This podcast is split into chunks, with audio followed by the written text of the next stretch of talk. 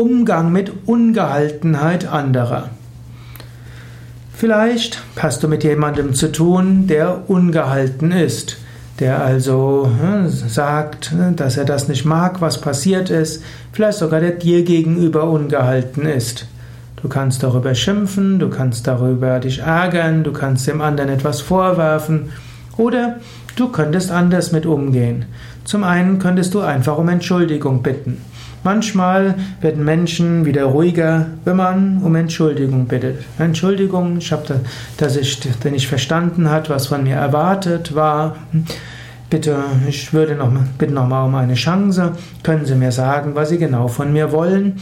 Und dann kann man das nochmal zusammenfassen. Oder es tut mir leid, dass ich die Situation falsch eingeschätzt habe. Ich habe einen Fehler gemacht. Ich werde es äh, besser machen. Wie, sollte ich es denn machen? Also erstmal Fehler zugeben und keine Ausreden finden, dann werden Menschen meistens wieder ihre Fassung finden und dann kann es konstruktiv werden. Wenn du dich verteidigst oder die Schuld anderen in die Schuhe schiebst, dann wird aus der Ungehaltenheit eines anderen schnell noch mehr. Wenn die Ungehaltenheit des anderen nicht dich betrifft, sondern jemand anders, dann ist meistens am klügsten ignorieren.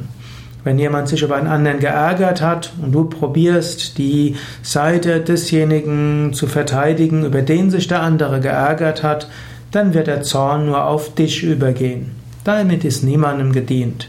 Oft hilft es dann einfach, das zu tun, was zu tun ist und eventuell den anderen noch fragen, was dort noch zu machen ist.